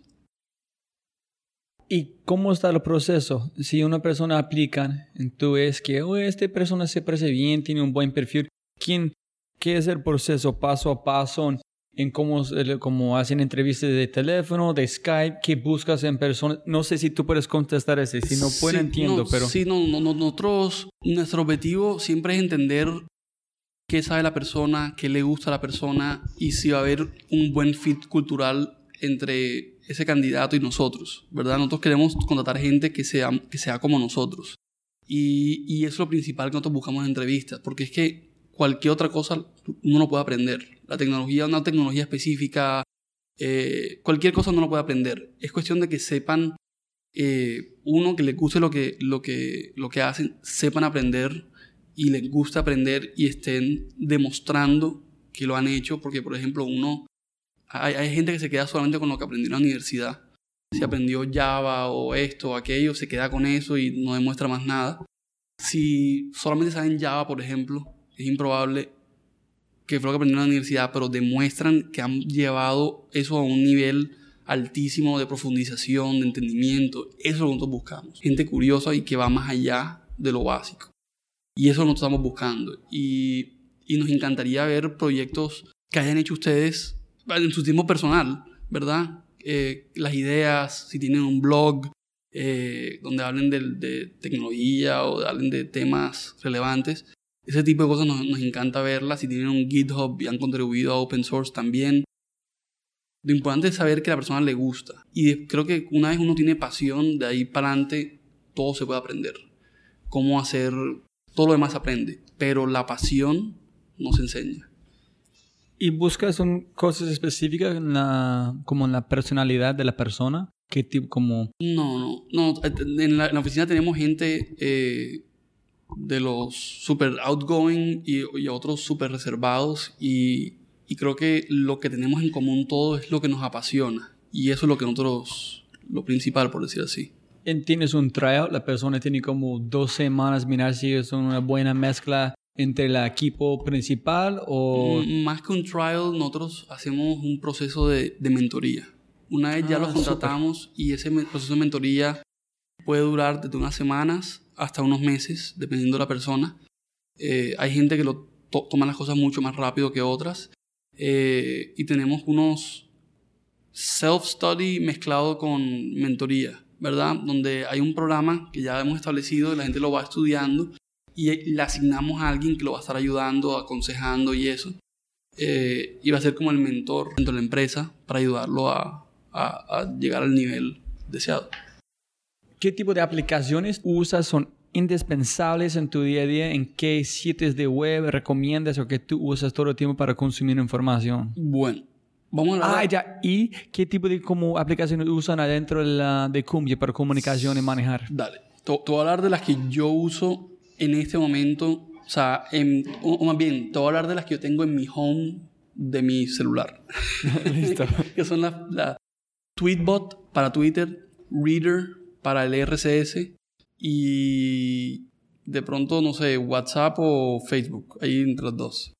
Eh, aparte del browser, email y todas esas cosas, eh, como las especiales. ¿Qué browser usas? ¿Usas Chrome? No, en, en el celular uso Safari y en el computador sí uso Chrome. ¿Y por qué no usa Chrome en la...? ¿Por qué no uso Chrome en el... O sea, de verdad, de verdad, o sea, me parece que Safari en el celular funciona súper bien. Eh, y usaría Chrome si tuviera extensiones. Y, o sea, no, no sé, no, no, no, la interfase de Chrome en, en iOS no me... Lo tengo y lo uso de vez en cuando para ciertas cosas, pero Safari es el principal para mí. ¿Y qué usas como aquí para comunicación y manejar proyectos? ¿Usan como Basecamp, Slack? ¿Cómo es tu proceso de comunicación? Sí, nosotros usamos para comunicación desde el año pasado, estamos utilizando Slack eh, para todo, eh, para la comunicación. Y hasta los clientes los metemos en Slack y les encanta.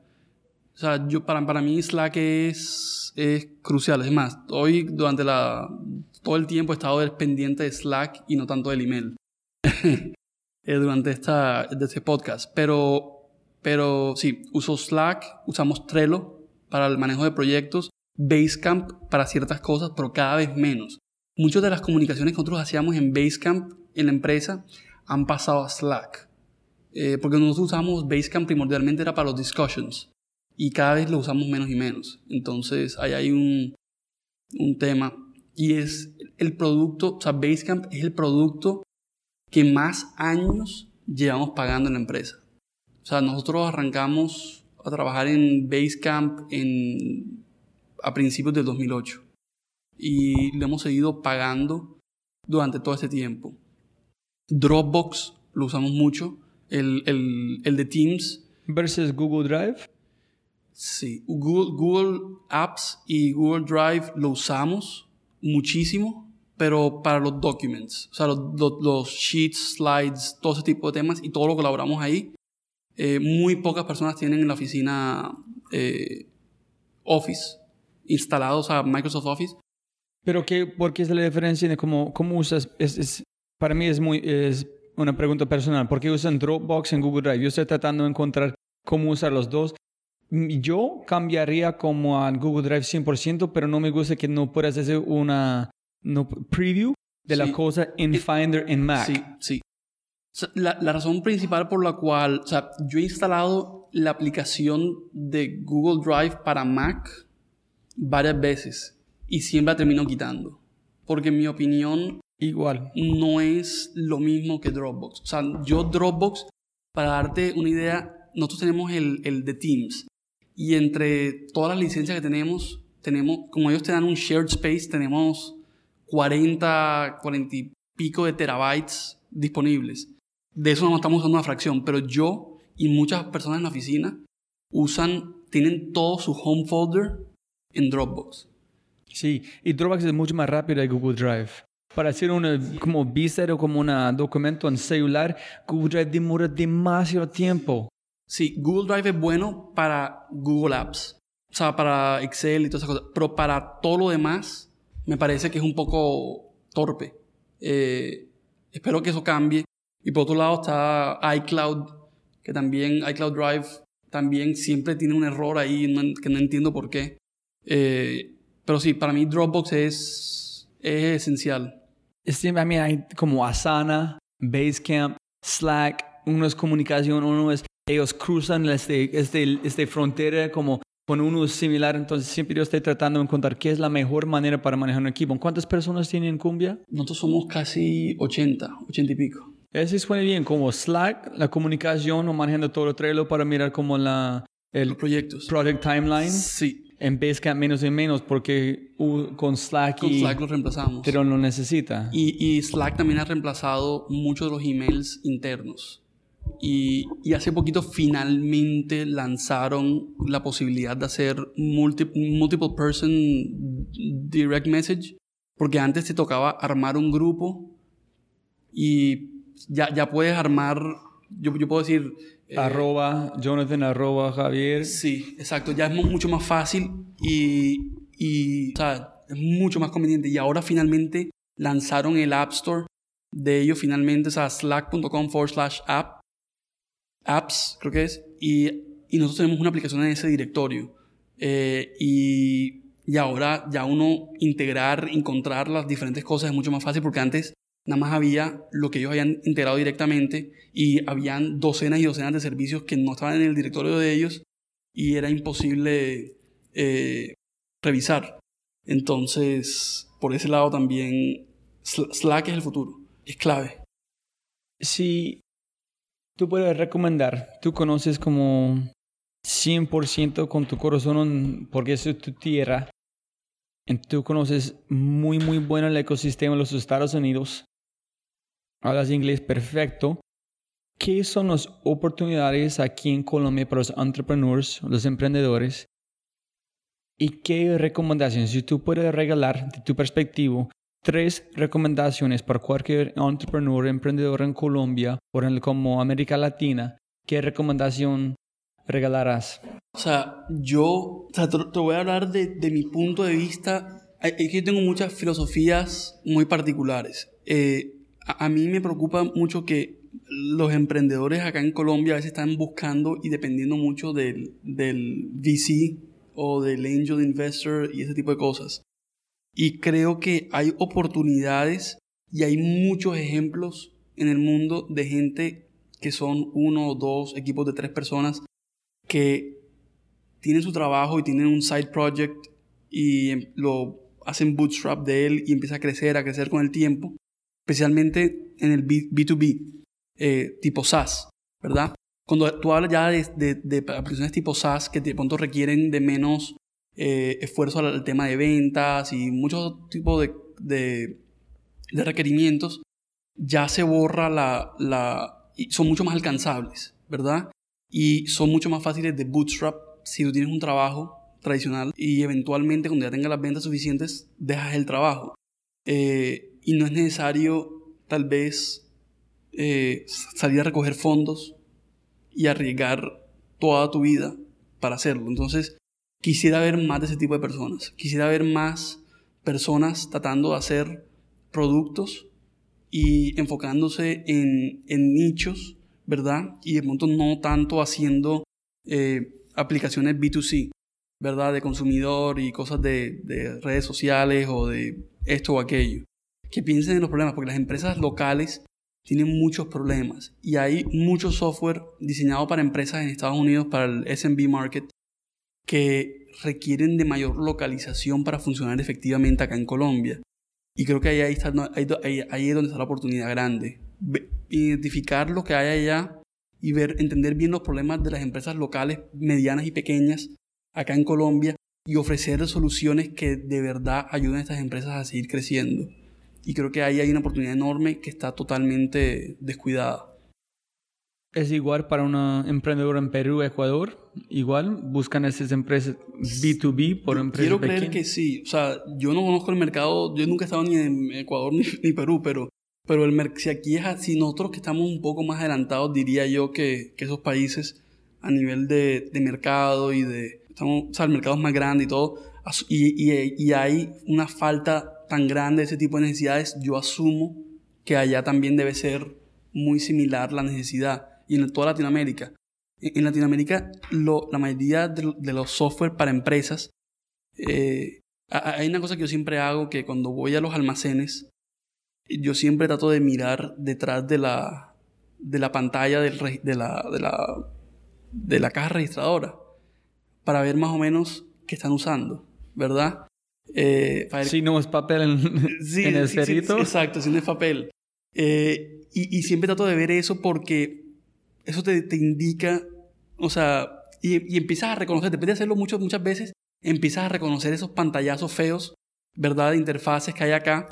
Y ahí donde te das cuenta que hay todo tipo de oportunidades porque la mayoría de estas empresas están trabajando con softwares muy básicos, ¿verdad? Y, y software que no, de pronto no es, es diseñado para las necesidades actuales, sino que fueron diseñados hace décadas y han estado simplemente milking the cow, por decir así, y ahí donde veo la, la oportunidad. Software web, software conectado, etc. Si tú puedes tener una cartelera, Sí. un billboard, Sí, en cualquier lugar en América Latina, con cualquier imagen, frase, sí. ¿qué vas a escoger? ¿En dónde vas a ponerlo? ¿Dónde lo pondría? Lo pondría enfrente del Congreso de Colombia. ¿En qué van a ser el mensaje? ¿En qué ima- Eh, por favor, no estorben. Ese sería mi... Otra vez. Que por favor no estorben. Es que el, lo- los gobiernos, o sea, yo, yo no soy muy político. Eh, yo lo veo más desde el punto de vista del ciudadano individual, pero hay tantas cosas, tanta complejidad en todo, ¿verdad? Que genera gastos innecesarios por la forma como opera el país. Que si nosotros, si el, gobierno pensara en el, en, en el gobierno como un producto, de verdad, harían cambios tan radicales en cómo manejan las cosas, que yo creo que todos nos beneficiaríamos. Y eso es asumiendo que también no haya tanta corrupción. Pero yo te dar un ejemplo. Eh, la DIAN. La DIAN dice que este año va a recoger récord de plata, o no sé sé si este año o el año pasado, eh, de 4.2 billones de pesos. Que por cierto, billones en español es diferente a billones en inglés. Tú sabes eso. Eh, yo también me confundo. O sea que no te preocupes. Solamente yo entiendo cuando estás hablando es, hay una diferencia, pero calculación no. Eh, no, yo, pero exacto, sí. yo, me enredo. Y, y yo pensé que era, era, o sea, hay países que tienen esa diferenciación y entiendo por qué los números pueden ser diferentes. Pero bueno, no entremos en eso. El punto es 4.2, pero ellos dicen que a pesar de que ha venido creciendo lo que han capturado, ¿verdad? El potencial de, de- de recogida de, de Colombia es de 72 billones. 72 y estamos recogiendo nada más 4. O sea, lo que te indica es lo siguiente, o sea, número uno, el, el IVA es demasiado alto, ¿verdad? Para hacer...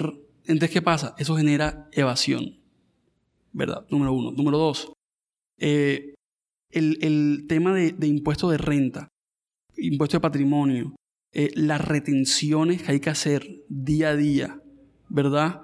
En, con cada transacción. Si tú le compras a una persona, a un proveedor, un producto de tal tipo, tienes que hacer cierto tipo de retenciones. Si es de otro tipo, otro tipo de retenciones. Son mil reglas, ¿verdad? Todo esto entorpece y genera fricción, ¿verdad? Y, y eso son porque son regla tras regla, tras regla, tras regla, tras regla, tras regla, que van metiendo para tapar loopholes, en vez de decir, hey, borremos todo, arranquemos de cero y vamos a diseñar esto para que un niño de 5 años o niña lo entienda. Y, eso es solamente con, con respecto a la DIAN. Ahora, mira todos los reportes que hay que, que hay que hacer, ¿verdad? De el impuesto local, el impuesto de la, el, del, del, departamento, no sé qué. Hay 20.000 documentos que hay que tener en orden. En Estados Unidos, tú haces negocios, a ti el concepto de, de, Cámara de Comercio, del documento de Cámara de Comercio, no existe. ¿Verdad? Aquí necesitas un documento de Cámara de Comercio. Documento que tú no sabes si es verdad o mentira, porque eso cualquier persona que se tenga eh, conocimientos básicos de Photoshop, estoy seguro que te lo falsifica. No sé cómo hacen la verificación. Yo, yo, yo he oído que hay unos programas para verificar, pero hay que pagar adicionales.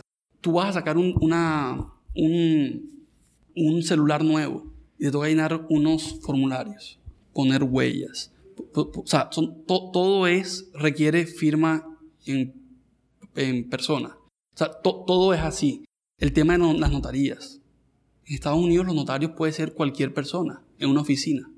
El notario te, te sella y son en teoría honorables. Acá tienes que ir a un sitio específico para hacer el tema notariado. Lo que tenemos que pensar es cómo podemos, y esto es el caso para todos, ¿verdad? Ya por fin se puede en teoría sacar la cédula por internet, donde tú la llenas el, papel, el papeleo y todo por internet.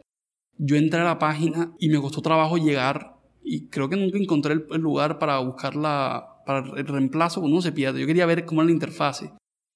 El otro día yo estuve en el, en el tránsito, hace unos meses, sacando mi nuevo pase. Y, y porque se me había roto el mío, entonces yo dije, bueno, voy a sacar el nuevo y me dieron el nuevo pase. Perfecto. Mientras que yo esperaba, le dije a la señora, hey, ven acá, porque no revisamos en el RUNT cómo está el, el carro para ver si hay algún problema o si te debo algo algo. Y la señora empezó a revisar y se trabó el programa. Y yo, y digo, le veo la cara a la señora y digo, ¿qué, qué pasó? No, se trabó el programa. Eh, y, yo, siempre cuando, cuando, es algo de software empiezo a indagar, indagar, indagar y me les pongo al lado y empiezo a verlos usar. Y, y decía, sí, esto pasa todo el tiempo. Eh, uno no puede hacer muchas, muchos requests porque se traba, se demora, se colapsa.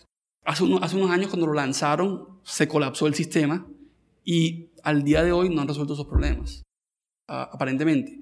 Entonces, lo que digo es, hay tantas cositas que se pueden cambiar para volver el país más eficiente y no hacer a la gente perder tanto tiempo en burocracia.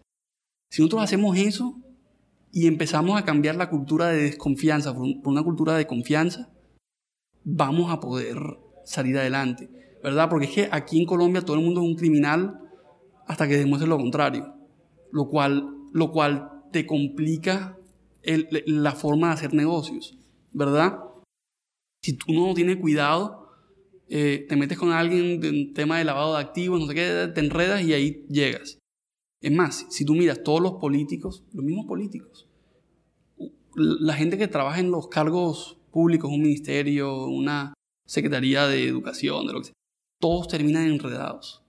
No sé si son culpables o no, pero el punto es que todo el mundo que se mete en el sector público termina enredado. Y, y eso está mal. Y, siento que los procesos pueden ser mejor con software. Cambiar la cultura de desconfianza por una cultura de confianza, pasar a cosas digitales más eficientes y de pronto no estorbar. Empezamos con, empezamos con este cartelera, ¿listo? Con la cartelera, dale. Dos más preguntas, señor. Uno es, si tú tienes la máquina de Back to the Future, sí. puedes volver en tiempo. Sí. De ese momento. Sí. Es de día. Sí. pero cuando tú tienes 18 años. Sí, En Jonathan, sí, desde edad, pueden acercarse a este Jonathan Sí. de 18 años. Tiene un minuto sí. para decir cualquier cosa a Jonathan del pasado con el conocimiento que tú tienes en este momento. ¿Qué consejo, qué frase, qué vas a decir a este Jonathan de 18 años? Hay una película donde... de- eh, no sé si la viste. de- Siempre es de- una película, ¿no? de Da- Daniel, eh, de- Daniel Quaid o ¿cómo se llama? ¿En Total Rico? No, no, no, no, no, no. Él, él- él- él- que es una cosa de, de, de uno radio, se llama Frequency o algo la, la película. Y el, y el, el hermano en, en, la, en la película estaba quebrado y como que él le dice solamente una cosa a él del pasado, le dice Yahoo. Eso Ya. fue en los, nove- en los 90. Entonces él invirtió en Yahoo y... y- no, no, no, no. no lo, que, lo que yo me diría a mí mismo Apple, es Facebook. especialmente Apple, más que Facebook. No, lo que me diría es, dedícale más, o sea, aprende a programar y dedícale más tiempo a eso que a otras cosas. Serio, Sí, programar. sí. E- eso te cambia dos cosas, la forma de pensar, la forma de ver el, el mundo y te abre muchas oportunidades. Y, y es- Entonces, más de oportunidades, como se ayuda a una persona a ver el mundo distinto. Sí, o sea, y eso no solamente es para la gente que va a estudiar ingeniería de sistemas o estudia o va a trabajar en... Uno tiene que saber, o sea, yo creo que programar debería ser eh, core de todos los estudiantes. Matemáticas, historia. Sí, sí, porque aunque no sean expertos, deben entender los conceptos, deben entender cómo funcionan las cosas, deben entender cómo opera el mundo, ¿verdad? Eh, esa gente que te dice, no, no, yo no sé nada de software, no, no, no me digas nada, no me digas nada. No, eso, eso ya, esa gente va a desaparecer a medida que están saliendo nuevas generaciones. Y creo que la programación va a ser parte de ese cambio, ¿verdad? Porque, como te decía, todas las empresas van a terminar en software. Todas van a hacer alguna función de software.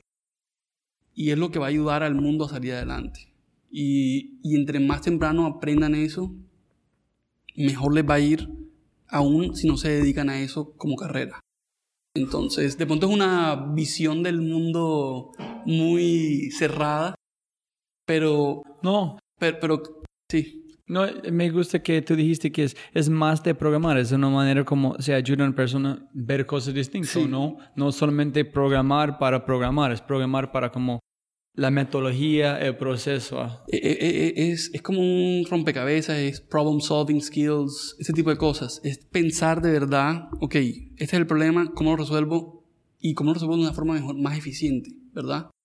Y, y eso creo que es lo, lo, lo clave ahí. De esa, y, y muchas otras cosas, ¿verdad? Estructura de cómo guardar la información, cómo organizarla, cómo eh, aterrizar las ideas, cómo implementarlas, cómo mejorarlas. O sea, to- todo eso y es algo muy eh, accesible de todo el mundo. Y eso me parece chévere. Y la última pregunta es una pregunta en dos partes. Para usted, ¿qué es, qué significa un éxito? ¿O quién es un éxito? ¿O un éxito? ¿Latino o latina? ¿Y a quién le gustaría escuchar en este podcast? Como recibiendo preguntas similares.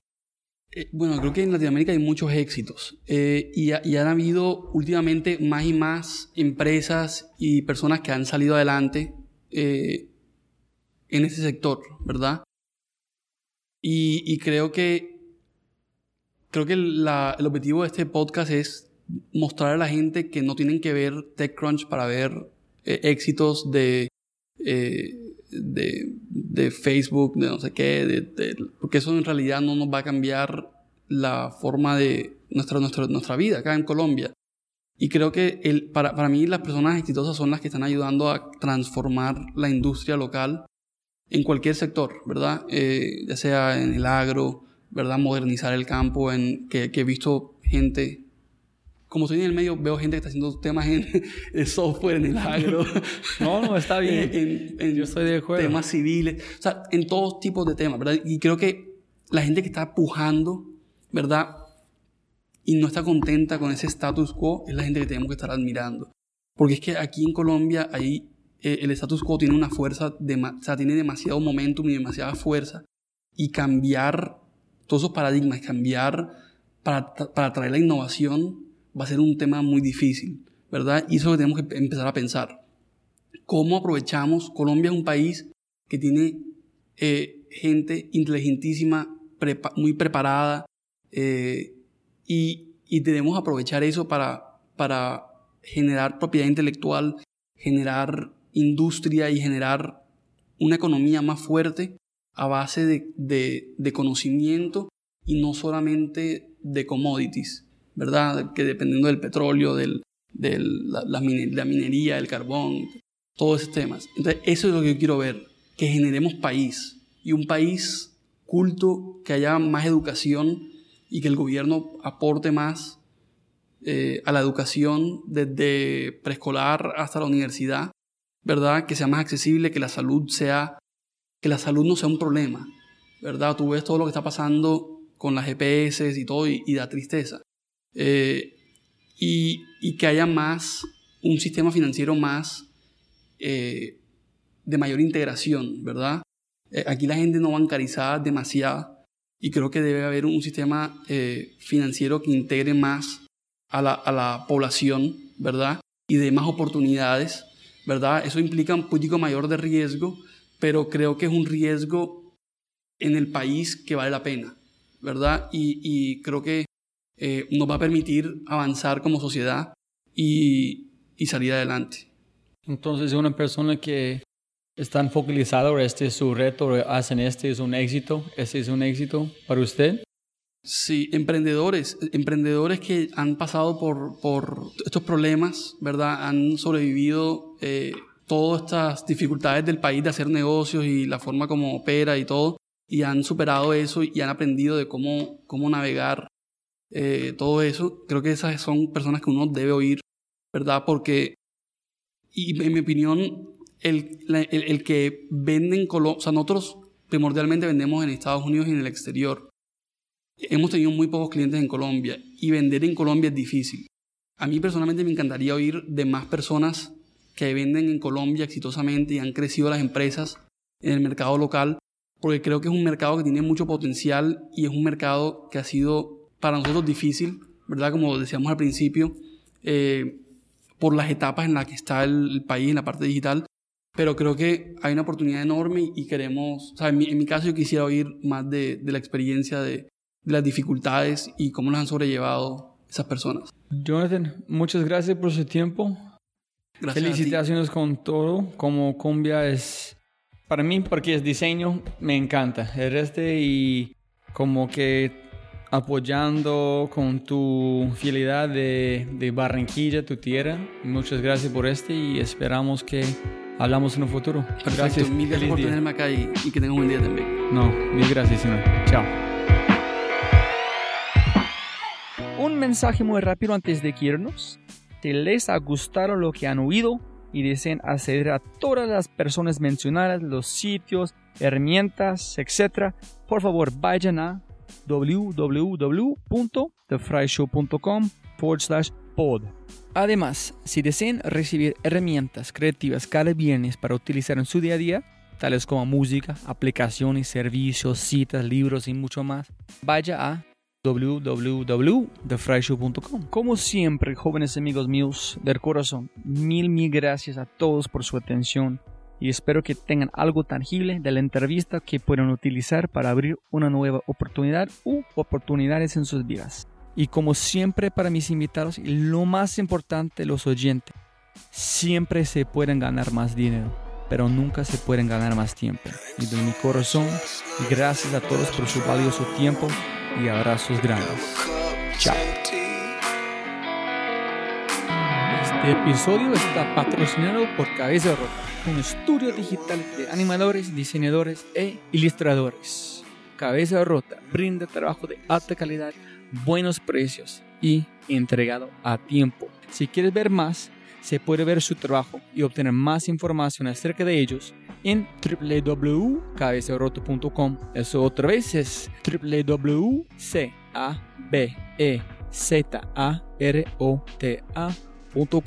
En sí, vas a enviar un mensaje en su página web, habla de este podcast, se puede recibir 20% de descuento en tu primera animación, logotipo, diseño web. Una vez más, www.cabezarrota.com. Este episodio es patrocinado de Sassler. Sassler es una plataforma que ayuda a los desarrolladores de apps tipo SaaS a integrarse con otras aplicaciones con mayor facilidad sin necesidad de enviar a sus usuarios a Zapier o IFTTT, if this then that. Al tener una experiencia embebida en sus apps, tiene mayor control e información de esas integraciones. Este producto es maravilloso. Y si quieres saber más, puedes encontrar todo en www.saasler.com, saster.com.